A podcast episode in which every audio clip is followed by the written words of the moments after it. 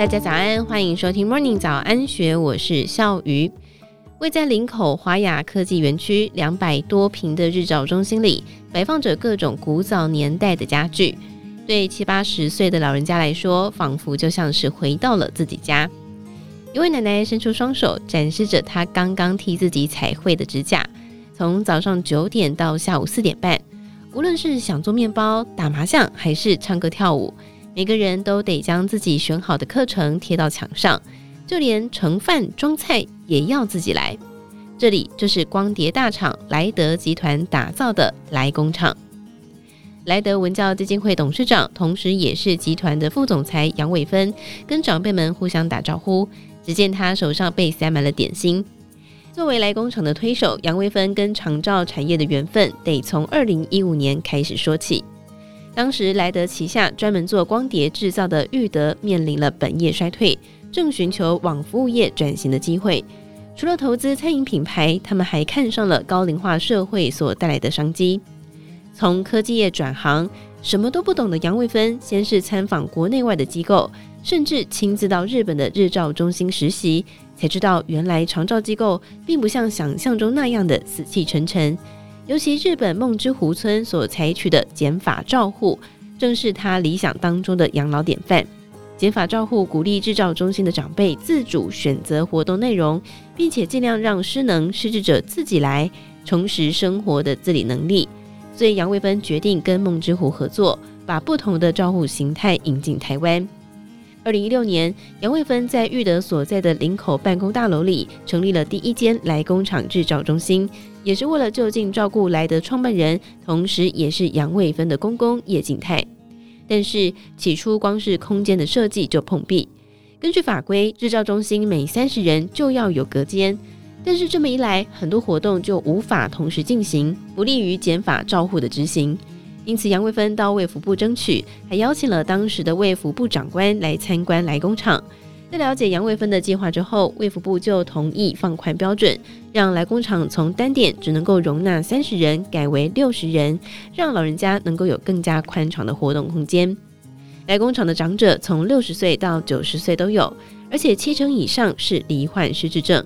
但是日照中心的布置仍然有阶梯、斜坡、桌椅，还有柜子，并非是无障碍空间。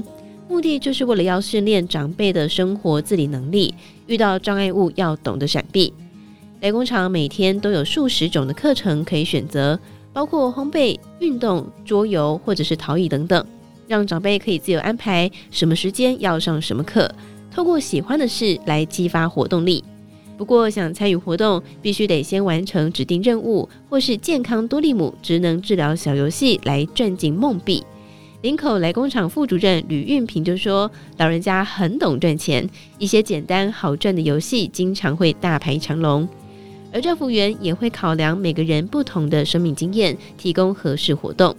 比方说，来工厂有一位四十多岁的中风患者，他曾经是城市设计师主管，他来的时候，同事们都很开心，因为所有电脑都是他在维护。”不仅能够复健，又能够发挥所长，让来到日照中心的人不再只是杀时间。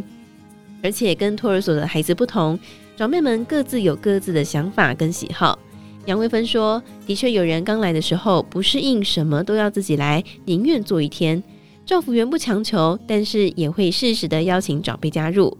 像是烘焙教室就设计成开放空间，让人在外面也可以看到课程的进行。”有些长辈会先看到别人做，觉得好奇，隔天就会愿意参与。营运到现在七年多，来工厂也必然遇过挑战。杨卫芬说：“天下没有掉下来的礼物，每个产业都一样。刚开始把来工厂设在办公场域，就曾经被同事质疑：‘杨小姐，你有没有搞错？怎么把六七十个长辈放在这里？’原因是当时大家对照服机构的想象都是照顾失能长者，就像是医院一样。”此外，来工厂将照护比降低到一比五，也就是一名照服员照顾五位长者，相较于法规所规定的一比八，所需要的人力是别人的一点六倍。这也就意味着营运的成本是相对比较高的。考量到日照中心还是得兼顾营收获利，莱工厂从二零一七年引进日本照服机构博优会来作为股东，并且加大往日本市场发展的力道。日本的商业模式比较成熟，他们的机构收费是台湾的两倍，有较大的获利空间。目前裕德跟博优会合作，在日本长野县成立二十四小时的长照机构，已经服务超过六百床。而位在轻井泽的银发宅也早在两年前完工，近期完售，现在正在筹备第二间。科技业跨界开启了日照中心，裕德大概是全台湾唯一。直到现在，杨维芬仍然经常走访来工厂，跟每位长辈谈天。公司的转型也许还不算成功。但是他所带来的这份照护哲学，已经在台湾日渐扎根。以上内容出自《今周刊》一千四百一十四期，更多精彩内容欢迎参考资讯栏。如果任何想法，欢迎你留言告诉我们，或者是加入 Discord 群组一起参与讨论。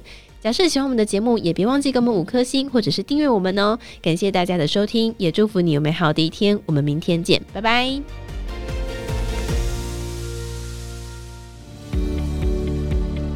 听完 Podcast 节目，有好多话想分享，想要提问却无处可去吗？别烦恼了，现在只要点击资讯栏下方的 Discord 社群平台连接，输入昵称就可以立刻问问题，与主持人互动哦。让我们一起在学习的路上不孤单，等你来加入。